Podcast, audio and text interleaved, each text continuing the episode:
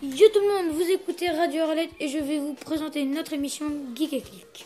Pour cette émission, je suis accompagné par Albin et Simon. Yo les gars. Yo.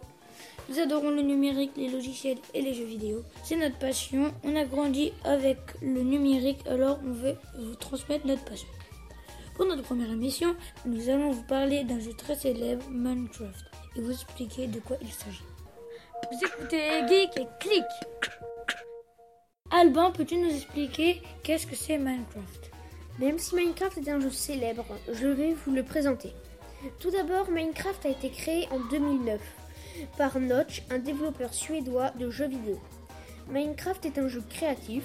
Le but est de construire des maisons, des châteaux, des hélicos avec des blocs de pierre, de terre et d'obsidienne. Il existe encore plein d'autres blocs, à peu près 500. À chaque mise à jour s'ajoutent de nouveaux blocs. Des millions de joueurs jouent à Minecraft et ce jeu connaît un très grand succès.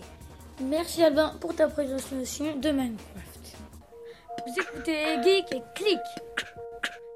Simon, peux-tu nous présenter qu'est-ce que c'est le mode Aujourd'hui, je vais vous parler de deux modes Minecraft, le mode Galacticraft et le mode Morph. Avec le mode Galacticraft, on peut fabriquer des fusées pour voler jusqu'à la Lune, Mars ou Jupiter. C'est au joueur de construire sa fusée avec plusieurs blocs. La fusée numéro 1 sert à aller sur la Lune, la fusée numéro 2 sert à aller sur Mars et la fusée numéro 3 sert à y aller sur Jupiter. Le mode Morph permet aux joueurs de se métamorphoser en un mob de Minecraft comme un zombie ou un creeper.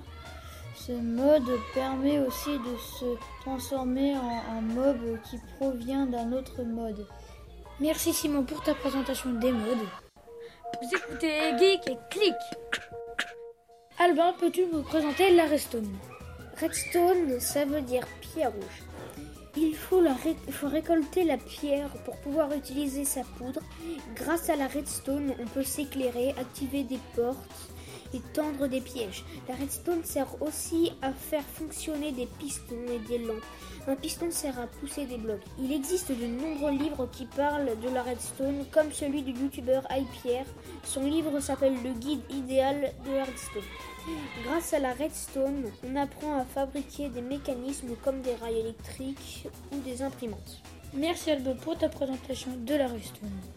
Cette émission touche à sa fin. On vous remercie de l'avoir écouté. C'était Théo, Albin et Simon dans Geek et Click. Au revoir et à bientôt pour notre prochaine émission.